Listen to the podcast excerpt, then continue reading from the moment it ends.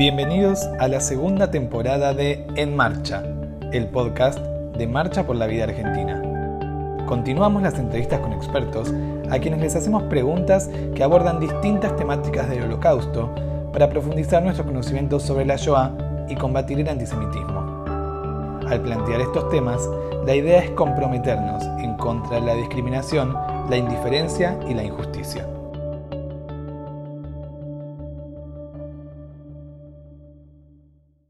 Hola, empezamos un nuevo episodio de En Marcha, el podcast de Marcha por la Vida Argentina. Hoy nos acompaña Gili Vilusansky, BA en Relaciones Internacionales y máster en Resolución de Conflictos y Negociación. Es profesora y educadora en el Instituto de Formación de Líderes Judíos en Israel. En Uruguay trabaja en el Centro del Holocausto y en la Embajada de Israel. Activó en Amnesty. Actualmente reside en Israel y es madre de cinco hijos. Hola Gili, bienvenida, ¿cómo estás? Hola Javi, muy bien, contenta de poder compartir este espacio con ustedes. Para nosotros es un placer. Y también quiero contarle a todos que Gili fue participante de Marcha por la Vida y hace algunos años es guía de nuestro programa educativo. Antes de entrar en el tema central, quiero preguntarte qué significa para vos volver a Polonia. Me gusta volver muchas veces, o sea, vuelvo a Polonia muchas veces. Eh, cada vez hay algo especial. Yo estoy en una etapa especial de la vida, cada vez que vuelvo, eh, los grupos son diferentes, el cuento es el mismo, pero significa para mí darle vigencia, validez a nuestro cuento, esta etapa que es difícil de escuchar. Hoy la gente no, no les gusta escuchar eh, malas noticias, no les gusta escuchar cosas feas que nos pasaron. Cada vez eh, volver a Polonia es una oportunidad para poder hacer relevante esta historia contando otros aspectos de la vida, no solo hablar de, de la muerte, sino justamente hablar más que nada sobre la vida y, eso es eh, lo que me da la, inspiración de volver una y otra vez. Siempre hay algo más y algo más y algo más para agregar. Algo que me olvidé de decir y no dije. Eh, algo que me es importante que la gente absorba, venga para que luego cada uno pueda usarlo como crea conveniente, siempre y cuando sea para mantener la memoria viva, creo que de eso se trata. Gracias por compartir esto más personal si te parece, mientras arreglamos el problemita técnico, nos preparamos para compartir el tema central del episodio de hoy. Claro.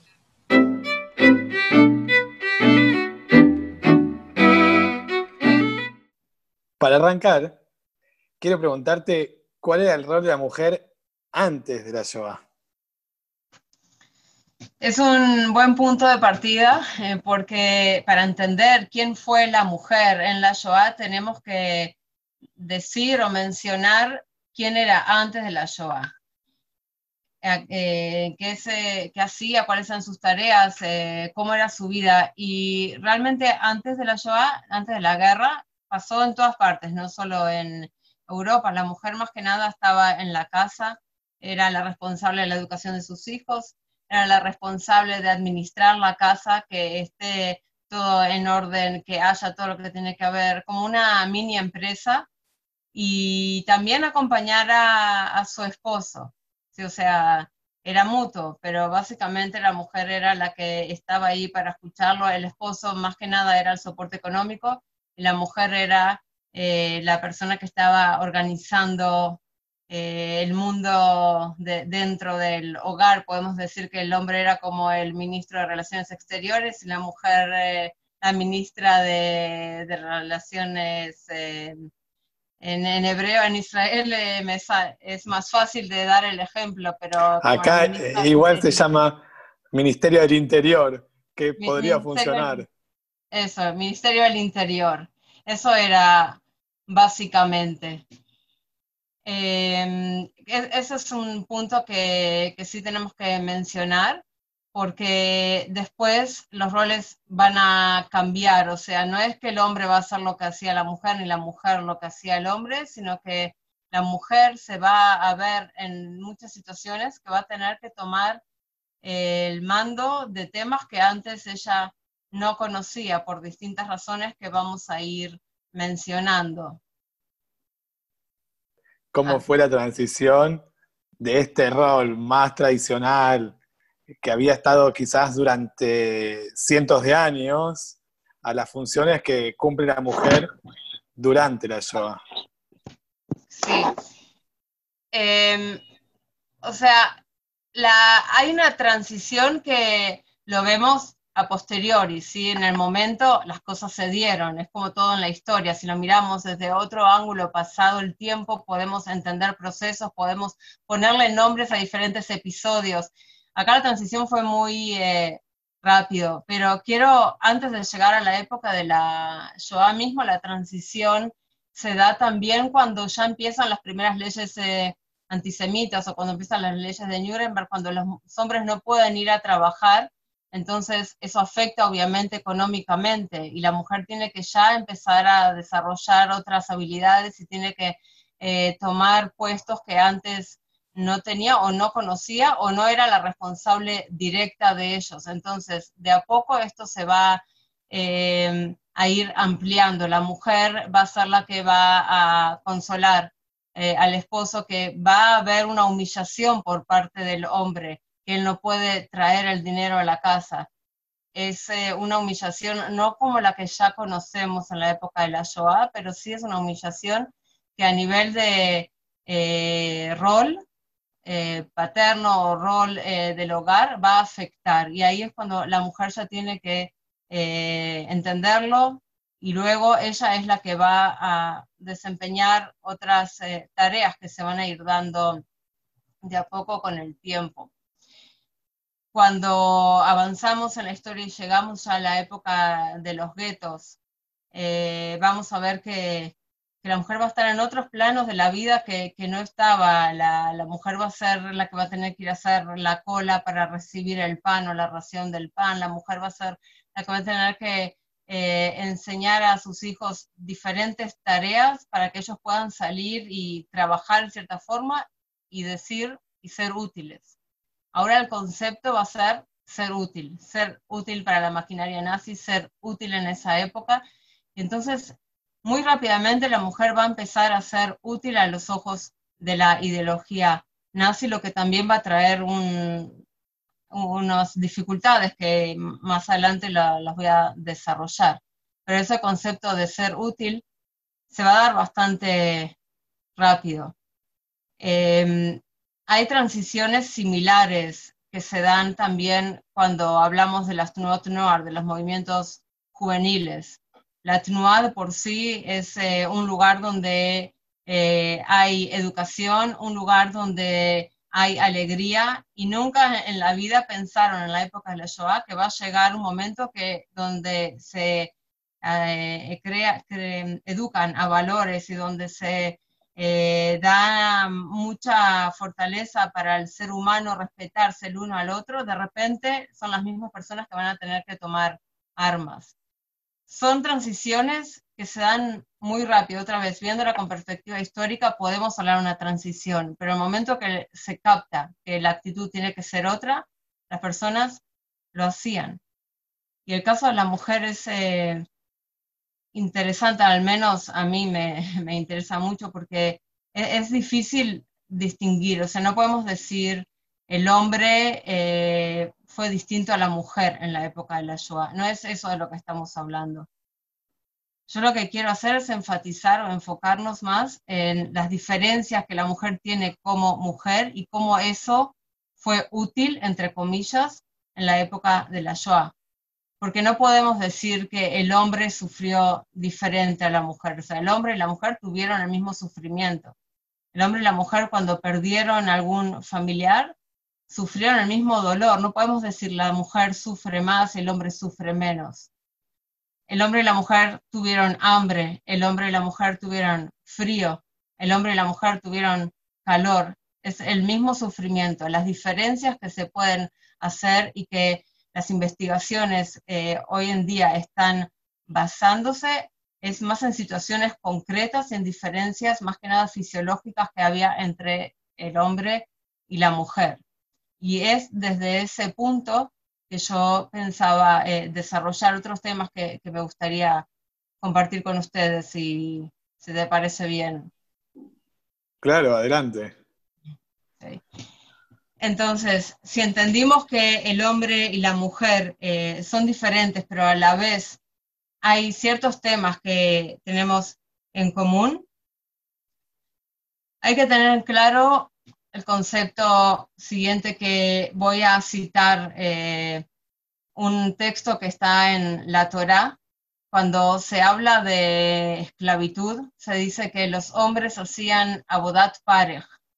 Abodat parej es un trabajo forzoso, pero si desmenuzamos la palabra parej, significa perraj, quiere decir boca suave, boca tierna. Y eso es una eh, alegoría a la mujer. ¿Qué quiere decir acá la Torah? Que el trabajo fuerte era el trabajo forzoso, era el trabajo que no era natural a la persona. O sea, los trabajos que habían en eh, Egipto eran trabajos que no eran natural al hombre. Y eso era lo que le hacía la dificultad.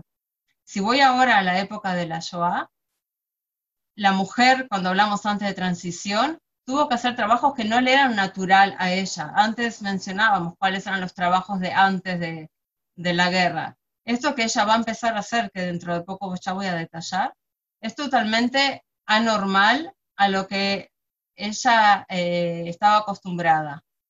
Sin embargo, sí se logra hacer una transición tan eh, rápida que se dice que la mujer ya estaba en todas partes, y quiero citar lo que dice Immanuel Riegenblum, que es un historiador, el historiador eh, más conocido que registra todo lo que pasa en eh, Varsovia, en el gueto de Varsovia, en la época del gueto, y él dice, los hombres no salen, ella hace la larga cola del pan. Cuando hay que ir a la Gestapo, acude la hija o la esposa. Las mujeres están en todas partes, mujeres que nunca pensaron en trabajar están ahora realizando los trabajos físicos más difíciles. Entonces, cuando mencioné antes lo de P-Raj, es porque lo difícil para el ser humano es hacer lo que no le es natural. Pero la mujer se dio cuenta que va a tener que ser natural, que ella va a tener que agarrar armas, que ella va a tener que hacer todo tipo de actividades que después vamos a detallar, que justamente por la condición de ser mujer va a poder ser más efectiva que los hombres. Entonces, para poder eh, entender qué quiere decir esto de efectividad, vamos a hablar más adelante de cinco o seis ejemplos donde la naturaleza o la esencia de la mujer fueron utilizados por la mujer misma para sobrevivir.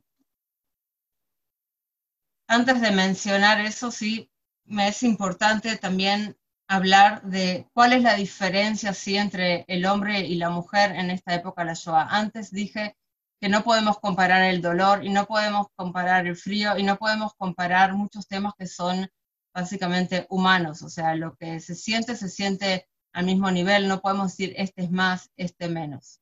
Sin embargo, si quiero enfocarme en la mujer, hay tres, básicamente, o cuatro razones que nos ayudan a entender por qué la mujer sí era diferente. Una de las razones las vemos más que nada en la etapa de la selección.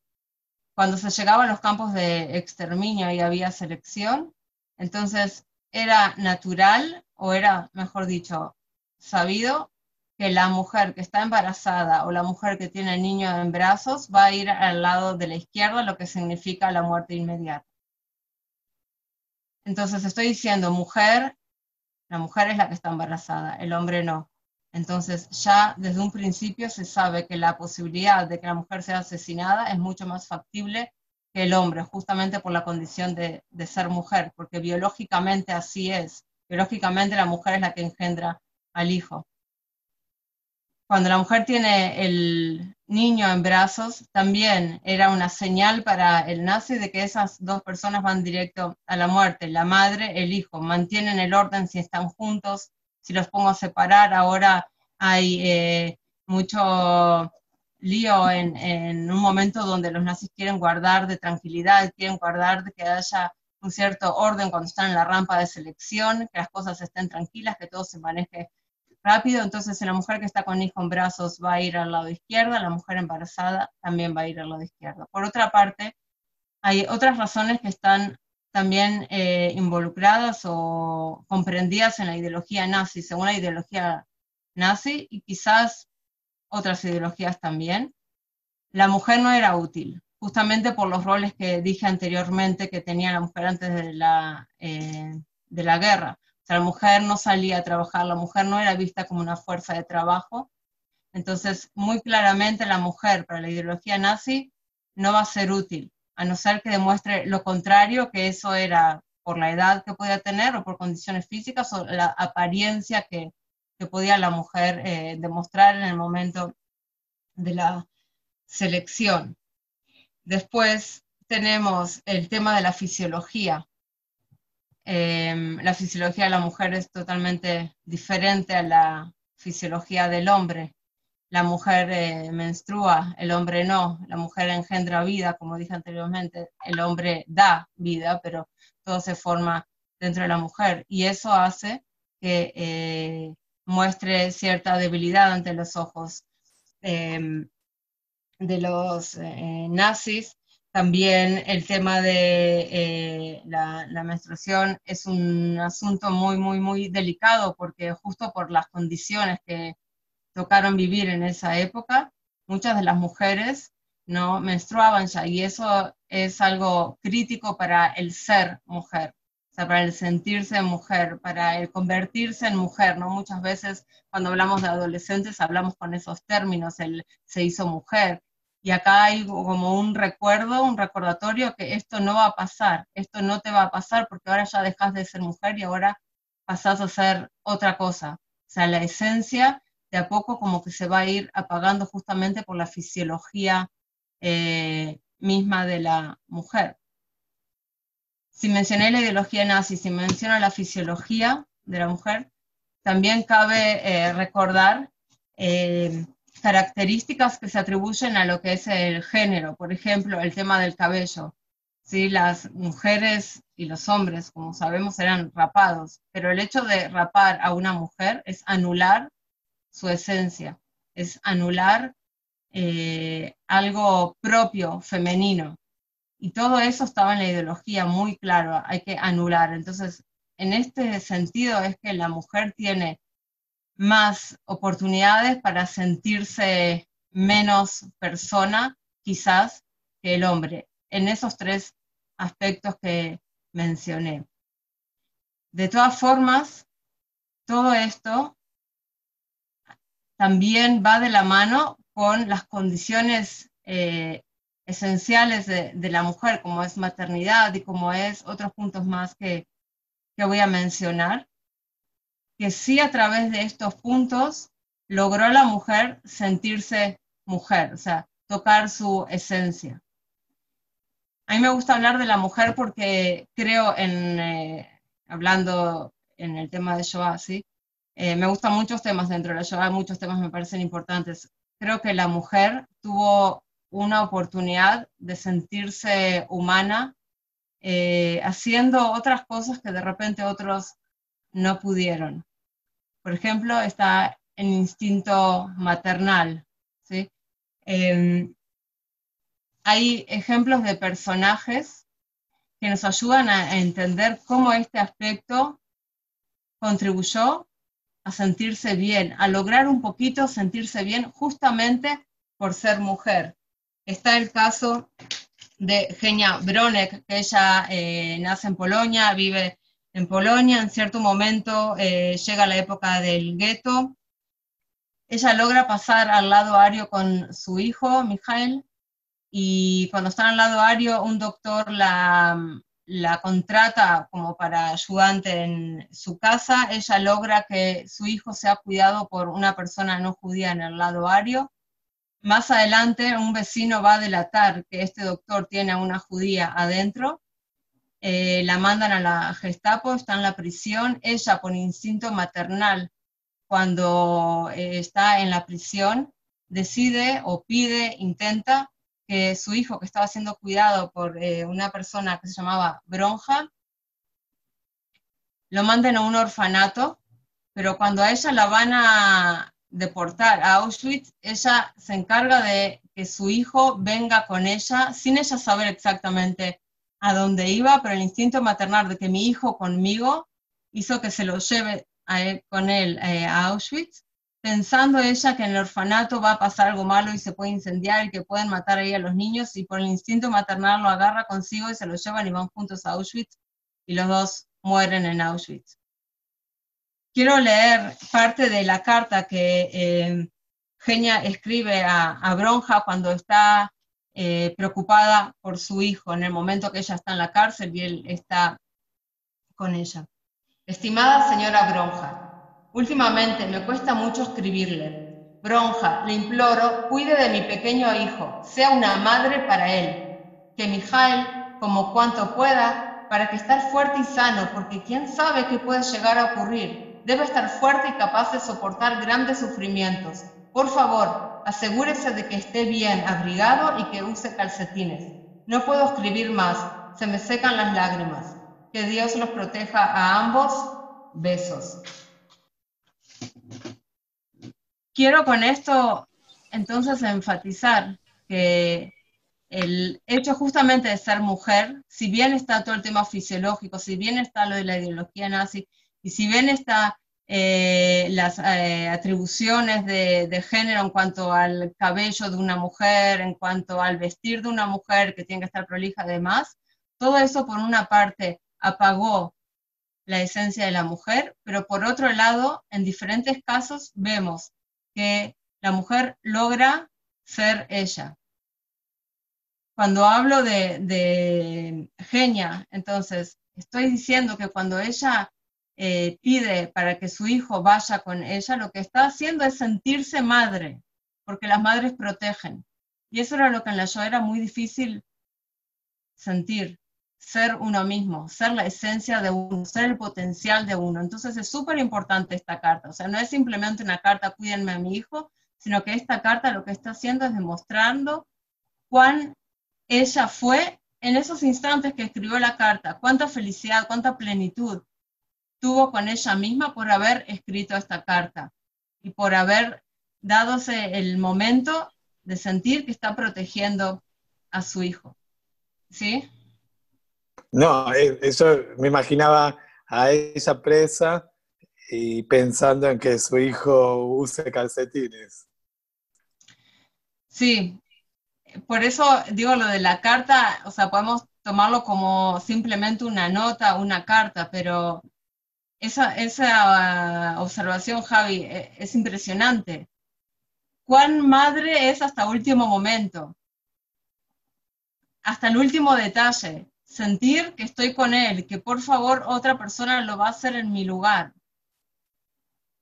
Entonces iba a decir que el tema de la identidad en general compone un pensar, un sentir, un hacer. Ella piensa como madre, siente como madre, hizo como madre. ¿Qué madre no mandaría una carta en las condiciones que ella estaba para poder proteger a su hijo cuando sabe dónde está? Porque después hay otras madres que no sabían dónde están sus hijos. O sea, otras personas que van a actuar por instinto eh, eh, como el de, ella, de cuidar a sus hijos, van a dar a sus hijos a otras personas y después pierden el rastro y no saben dónde están.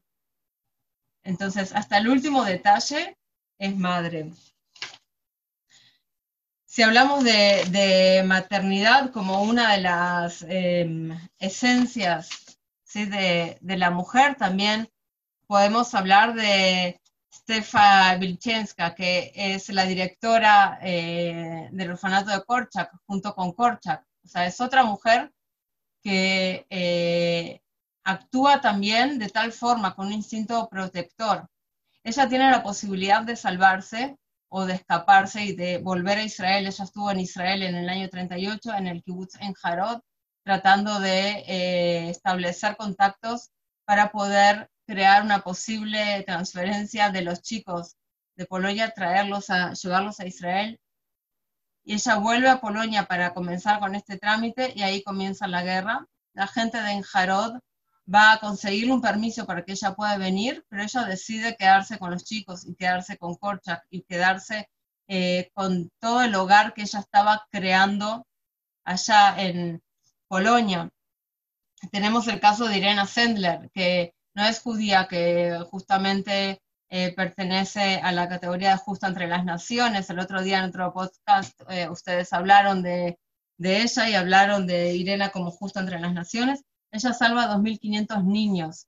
O sea, también ese hecho, e, ella dice, que ella salva porque así la educaron. Estoy segura que hubiera salvado también otras personas hubiera podido. La, la señalo acá o hablo de ella como también como mujer. O sea, una mujer que tiene posibilidad, que, o sea, es una posibilidad que ni siquiera es una posibilidad amplia. O sea, ella decide tomar el riesgo, decide entonces salvar eh, a, a estos niños, ese vínculo de mujer, niños. Para mí es importante también remarcar de Irena que no solo lo salva, sino toma nota de, de dónde lo envía, porque está pensando como madre en que después se vuelvan a juntar ese niño con, con su familia. Claro, sí. Eh, ella registra quién es el niño, de qué familia y a dónde eh, lo van a enviar. O sea, es impresionante eh, esa campaña que arriesga su vida y ahí no es ni por judío ni nada, ella lo dice, es porque así me educaron, así le educaron con esos valores. Si puedo ayudar, ¿por qué no? Ella aplica eh, una de las frases que a mí me, me gustan mucho, la siento muy mía, que si no soy parte del problema, en lugar de decir, no es mi problema, digo, puedo ser parte de la solución. Y es un aspecto que, Irena Sendler eh, lo aplica al máximo. Se ve como parte de la solución, como parte humanitaria de la solución, como para poder devolver esa humanidad que lentamente iba eh, desapareciendo. Y es increíble que el tema maternal que estamos hablando no es solo biológico. Está el caso de Alina Birenbaum, que está, ella está en Varsovia, después eh, va a pasar por el campo de Majdanek, después va a pasar por Birkenau y de ahí va a salir en las marchas de la muerte y va a sobrevivir. En un momento cuando ella está en Majdanek, ella llega a Majdanek con su madre desde Varsovia y cuando están en la fila eh, a la cámara de gas, que obviamente ya no sabía que estaban yendo a una cámara de gas, en cierto momento la madre desaparece porque la madre la, la llevan eh, a la cámara sin que Alina haya prestado atención. Y Alina y su mamá tienen un vínculo muy, muy, muy fuerte, muy apegado constantemente. Eh, están como en una travesura. La mamá se encarga de que Alina juegue en cierta forma con el escaparse de y llegan juntas a Maidanek, una relación muy linda entre las dos. De repente la mamá desaparece y cuando Alina está por entrar ella a la ducha y pregunta, dice, ¿dónde está mamá? ¿Y dónde está mamá? ¿Y dónde está mamá? Entonces su cuñada se le acerca y dice, desde ahora soy tu madre, Alina, ¿comprendes? Y Alina en su libro donde relata toda esta historia agrega, me dijo con suma seguridad. O sea, está esa especie de adopción a la fuerza que se da también cuando uno ve a un niño que quedó desamparado, cuando uno ve que de repente se le cae un mundo, entonces sale esta mujer detrás, que era su cuñada, y le dice, yo voy a ser tu mamá. Entonces eso también se ve mucho en la, cuando hablamos de, de la mujer, o sea, otra vez, me es importante señalar que no estamos hablando de la anulación de la mujer por el tema fisiológico, por la ideología nazi, otra vez repito, por el tema del de, eh, cabello y cómo es la apariencia de una mujer, sino estamos viendo cómo la mujer pudo utilizar o más bien em, asegurarse de lo que sí tenía para seguir siendo ella. Sí hay un instinto maternal, sí hay una personalidad, un rol impregnado en nosotras eh, como madres. O sea, salir un niño del vientre te hace madre más la educación. O sea, todo eso sí estaba. Cuando hablamos de educación, ¿no? que antes se mencionaba que la madre era la que educa, también se ve un fenómeno muy interesante eh, acá en, eh, en, la época de la Shoah, sobre todo cuando hablamos en el gueto, en la época eh, ya final de los guetos, cuando el hambre reina en el ambiente, eh, que la madre que educaba a su hijo con valores y le decía, no se roba, no se mata, no esto, no lo otro, la madre misma es ahora la que le tiene que pedir al hijo que vaya a robar una papa porque el niño es pequeño, porque el niño pasa las fronteras, porque el niño puede pasar algún alambre de púa, y ella misma es la que tiene que educarlo ahora a algo que en un mundo moral no se hace. Y eso también es un switch que la mujer tuvo que hacer en su cabeza. Si bien te eduqué para que seas buena persona, ahora vas a hacer otra cosa, no sé cómo se va a llamar. Pero ahora hay que saber adaptarse y ver qué es válido en este momento de la historia y qué no. Y eso también la mujer eh, lo hace. Si antes hablábamos de transición, es en estos momentos con estas actitudes que también se ve cuánto la mujer pudo, supo actuar de una forma que nunca hubiera querido actuar de esa forma. Pero entiende que ahora tiene que dar un paso a un costado y ver las cosas desde otro lugar. Si seguimos hablando de elementos o mejor dicho de factores que la mujer tiene para poder sí ser ella, sí encontrar un, una lucecita de, esperanza en no perder la dignidad o no perder el ser mujer, también es el tema de la feminidad. Lina Berezin, que ella es deportada a va a, ir con eh, su familia a este lugar, con su hermana, a este campo, y en un momento tiene eh, la oportunidad se le ocurre, no sé yo hoy, 2020, eh, en qué ella estaba pensando, pero se le ocurre que con la frazada que le dan, en lugar de cubrirse para cuando hacía frío o esconderse para hacer algo que estaba prohibido, la convierte en un sostén. Se le ocurre de eso hacer un corpiño para sentirse mujer. Y ella escribe y cuenta así, nos entregaron ropas de prisioneras. Como era costurera de profesión, comencé a soñar y planear cómo y con qué confeccionar un sujetador. A mis dos hermanas les habían dado chaquetas de varón con mangas forradas. Descosí el forro y ya tenía la tela. De mi camisa masculina quité tres botones.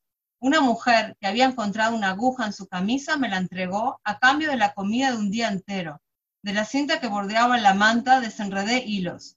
Luego de mucho buscar por las barracas, encontré una ventana rota de la que saqué un pedazo de cristal. Me senté en el suelo con mi tela y con el filo del cristal corté la precisada prenda. Luego la cosí. Usé ese sujetador durante casi siete meses hasta la liberación.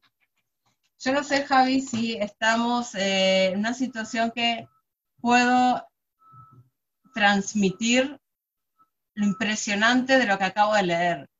O sea, no podemos estar en ese lugar, no podemos imaginarnos, pero tener en la cabeza el estatus ser mujer o el modo ser mujer, ¿no? Hablamos hoy en día de WhatsApp, estatus, el perfil, el esto, lo otro. Imaginémonos en esa época tener ese tipo de estatus en la cabeza cuando no conocemos el hambre que había, que ellos tenían, y no conocemos ese frío, pensar en el ser mujer, en ese concepto de feminidad. ¿Qué grado de dignidad tuvo Lina Berezin en el momento de poder hacerse un sostén para ella sentirse mujer? Porque quizás menstruación ya no había, quizás de hecho tampoco tanto había, pero es el hecho, es el hecho de decirme soy mujer, tengo todavía mi parte humana, mi dignidad está conmigo, así como muchas mujeres encontraban a veces eh, cáscaras de, de, de, o de verduras con alguna pintura y se pintaban para ellas sentirse bien, ellas sentirse mejor. Acá es lo mismo, es sentirse por unos meses mujer. Y el sentirse mujer es humanizar. Y estamos hablando continuamente de la deshumanización constante que hay en cada milímetro del gueto, en cada milímetro de un campo, en cada milímetro de, cualquier eh, habitación o lugar, si hablamos de la época de eh, la Shoah, donde la deshumanización era lo primordial, acá las mujeres con diferentes hechos logran eh, relacionarse o vincularse con su propio ser, con la fibra más íntima de ellas. Y esto era lo importante, esto era lo que alentaba, lo que eh, ayudaba a poder seguir adelante. Si hablamos también de roles que la mujer va a tener que tomar, está el tema de la resistencia, está el tema de las mujeres mensajeras. O sea, antes yo presenté el tema de la fisiología como una, no sé si puedo decir desventaja, pero como un hecho que seguramente llevaría eh, a la muerte si estamos hablando de embarazos, em, y seguramente llevaría a una decepción o una indignación cuando una mujer no podía recibir su menstruación. Ahora voy a decir que justamente por el tema de la em, fisiología, las mujeres, al tener más lugar eh, entre las piernas para poder portar armas, lo hacían. Cuando tenían que llevar mensajes de un lugar a otro justamente por su fisiología, por su anatomía diferente eh, al hombre, entonces podían eh, ayudar a llevar información de gueto en gueto y acá tenemos el fenómeno de las mujeres mensajeras. Así que dos ventajas o más, pero básicamente eh, una es la anatomía, antes dije de fisiología, me refería más al tema de la menstruación, pero ahora lo que quise decir es eh, en cuanto a la anatomía de la mujer, entonces da más lugar para aportar y hay mujeres que se ponían granadas entre las piernas, que tenían mucho cuidado de no sentarse para poder eh, trasladarlas de campo a campo y así armamentos. Por otra parte está el tema de la señal del ser judío. Las mujeres no tenían Brit Milá, entonces era mucho más fácil poder pasar a la zona aria y poder moverse en la zona aria sin eh, que descubran que son judías por no tener eh, la marca del Brit Milá. También las mujeres... El Brit, Milá es la circuncisión. Sí. sí, por no tener la circuncisión, esa ese pacto que nos marca como miembros del pueblo judío. Eh, a los hombres, básicamente, la mujer no es necesario. Y acá tenemos eh, entonces que, la mujer podía más libremente moverse porque si la agarraban y le pedían, pedían no, si la desnudaban a la fuerza, eh, entonces no era muy obvio que, que, se iban a dar cuenta que era judía muchas mujeres que eran elegidas para estas misiones por, eh, los Javerim, los compañeros de em, los movimientos juveniles y de los movimientos clandestinos que van a activar en, los guetos, eran mujeres que solían ya desde un principio peinarse como mujeres arias, que tenían aspecto ario, o sea, eran muy bien elegidas para que puedan hacer estas eh, misiones de algo riesgo. Sobre esto último, vemos a una mujer tradicional, digamos, en, el contexto previo de la Shoah, y de repente en esa cuestión de la resistencia, las mujeres están a la par de los hombres en, los movimientos juveniles, en todo el armado, como Madrijot, como en, el armamento, en, digamos, hay una transformación muy fuerte del, lugar que ocupa la mujer y que, va a empezar a ocupar a partir de este momento. Sí, em, justamente es parte de esa transición que eh, no le pidieron permiso a nadie, ni que nadie les pidió que lo hagan, se entendió que se tenía que hacer. Era lógico que se tenía que hacer. Ya todos eh, estaban luchando por la sobrevivencia, todos eh, se ayudaban los unos a los otros. Y si por justamente mi condición de mujer puedo eh, ayudar, puedo ir de, lugar a, un lugar a otro, entonces se iba. Y también hay que resaltar que las mujeres que hacían esto no eran justamente las madres, eran mujeres que no tenían ya responsabilidades, o sea, como el joven de hoy en día, que es mucho más fácil poder eh, sentir que quiero hacer una revolución, porque no tengo mi familia que yo creo, o sea, soy hijo de o hermano de, pero no soy padre de. Entonces, o madre de.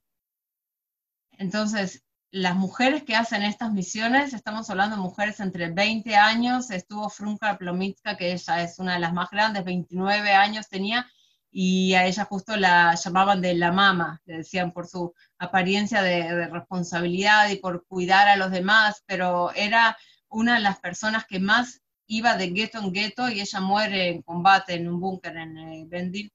Eh, pero e, estas mujeres, o sea, no, no son las madres, son las mujeres que más fácil se les hizo tomar un arma y más fácil eh, pudieron entender lo que tenían que hacer. O sea, el padre, madre, lo primero que va a pensar es una responsabilidad. Si yo me equivoco, matan a mi familia. Y esta gente no tenía esa preocupaciones. O sea, sí, claro que se preocupan por su familia, sus padres y demás, pero es diferente el ser hijo al que ser padre o madre en cuanto a temas de responsabilidad. Ese concepto de sentir cuán responsable uno es.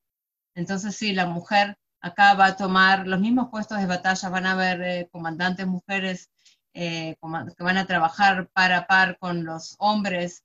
Eh, ya la mujer se transforma en una corporación. Todos juntos hacen una corporación del cuerpo judío para sobrevivir, para poder elegir por ser libres en cuanto a cómo combatir, algunos hasta cómo morir, pero el fenómeno acá es que no se piensa ya a nivel individual, ya acá hay una funcionalidad de, un todo, de un complejo de, personas. Todos son parte de, de todo. Lo quiero resaltar otra vez, porque hoy nos parece casi obvio, pero en el contexto de la Segunda Guerra Mundial no había mujeres combatientes. No, acá tampoco estamos hablando de profesionales, ¿no? También los hombres que se hicieron combatientes justamente se hicieron, ¿no? Habían eh, los madrijim, que, es eh, un ejemplo que ya mencioné. Los madrijim sabían dar una peulá, sabían dar una actividad, sabían educar, no sabían agarrar un, arma. Eh, para poder eh, ejemplificar más lo que quiero decir, les leo eh, un testimonio de Justa. Justa es una de estas mujeres eh, mensajeras que va a trabajar, va a actuar en Cracovia. A ella la, agarran y la encierran y en papel higiénico logra escribir todo lo que ella vivió en esos días de, lucha y ella dice así, los líderes de las TNUOT, ella era la Akiva, hoy en día no, no existe más esta TNUA, los líderes de las TNUOT no educaron ni fueron educados para activar en la clandestinidad y tener armas. Nuestro liderazgo era espiritual. En los momentos más duros supimos dar ejemplo a nuestro Hanijim del espíritu de valor y lucha, pero siempre sobresalió el espíritu educacional. Nuestra mayor aspiración era la autorrealización en Eretz Israel. Como nunca fuimos soldados, no se autoconsideraban capaces de conducir a los Hanijim al combate. Y yo creo que es totalmente válido a lo que estamos hablando, Javi, ahora de la mujer y del hombre, o sea, no, no eran profesionales, no eran personas que eh, habían estudiado cómo armar, eh, cómo, perdón, eh, organizar un ejército, ni un comando, ni, ni cómo hacer actividades secretas, fue la situación que hizo que ellos actúen así, de esta forma. Por eso me, es interesante también señalar el tema de los aspectos típicos de, la mujer, digamos, en el sentido del ser mujer, porque justamente aferrándose a estos aspectos es que la mujer encontró vida, que encontró dignidad, justamente en la lucha de querer ser yo, no lo que me hace la situación que yo sea. No esa ladrona que para poder eh, vivir un poquito más, tengo que sacarle el pan a mi compañera o a veces hay cuentos de los papás que le sacan la comida a sus hijos. O sea, no, hay una lucha acá, no convertirse en, eso, en ese mundo que los nazis eh, organizaron también como para eh, perder el aspecto humano hasta en las relaciones entre los padres y los hijos. Acá justamente los factores y los fenómenos que hacen a la mujer mujer ayudaron a la mujer a tener una isla quizás de, de, fantasía en creer que voy a ser mujer como siempre fui mujer, aunque no tenga menstruación, aunque no tenga pecho quizás, aunque no tenga pelo, pero encontraron cómo realizarse por ser mujer, tanto en ser combatientes, porque se sentían quizás fuertes, seguro eran de mucha ayuda, eran una fuerza humana más y también por lo que decía antes del aspecto de mujer, justamente ayudó a pasar mensajes y comunicación y, ayudar a la comunicación entre los guetos y entre las diferentes eh, ciudades cuando todavía se podía ir de ciudad a ciudad. Em, otro aspecto también de mujer es el de eh, Fanny Solmian, que Fanny Solmian es una instructora de gimnasia médica en hospitales ¿sí? que em, ella en la época de, la Shoah, justamente por lo que ella estudió, por lo que ella hacía, ayudaba para operar o para salvar eh, en condiciones que no, no, cualquiera podía ahí crear un campamento médico y de repente empezar a operar o, o ayudar a las personas. Em, o sea, son mujeres que, se apegaban a lo que ellas sabían hacer para poder proteger. Y este instinto de protección, como antes se había mencionado, también es algo que caracterizaba eh, mucho a la mujer.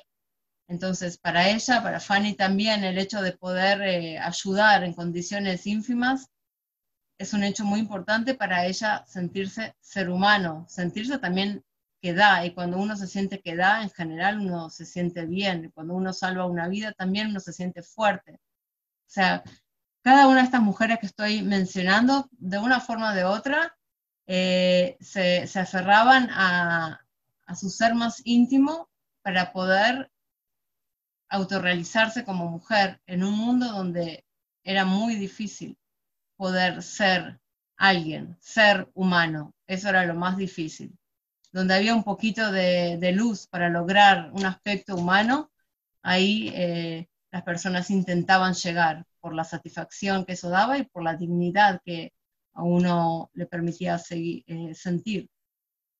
Eh, sí, quiero, sí, quiero ya ir cerrando de verdad. Quiero mencionar dos aspectos más de la, de la mujer y con esto ir terminando. Eh, si bien hablé de la maternidad, hablé de la feminidad con ejemplos, hablé de la resistencia, hablé eh, de, las mujeres mensajeras, el tema de la alimentación, muchas veces las mujeres para sentirse eh, vivas, entre ellas intercambiaban recetas de cocina en los campos. Y hay un concepto que creo que hoy en día se perdió mucho, en cuanto a una receta de cocina. Quizás uno hoy dice receta de cocina es algo de la cocina, es algo para comer y ya está. Pero antes la receta de la cocina era continuidad, era una, un vínculo con el hogar de uno. Lo que más se hacía en mi casa, mi mamá me lo enseñaba y yo lo iba a transmitir seguramente a mis hijos. Era una cuestión que va a pasar de generación en generación. Entonces para las mujeres era muy importante poder, por dos razones, hablar de recetas de cocina. Por una parte me daba la fuerza o me daba la esperanza que alguien va a recibir estas recetas y mi hija y eh, mi, mi, familia va a tener un recuerdo de lo que era nuestro hogar y no se va a morir con el tiempo. Y por otra parte ayudaba a pensar que uno estaba comiendo, cosa que no pasaba, o a crear una ilusión para seguir eh, un poquito más. Y el último caso es el caso del fe de la fe. ¿sí? Hay eh, mujeres como Olivia Koralek, que tenía muy presentes frases que había escuchado de su rabino en la comunidad como la siguiente.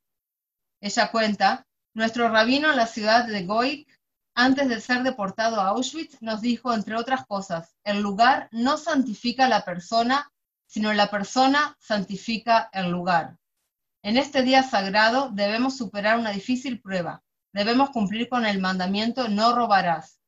Todos recibimos la misma magra ración y con ella debemos conformarnos. Esta frase del lugar no santifica a la persona, sino que la persona santifica al lugar.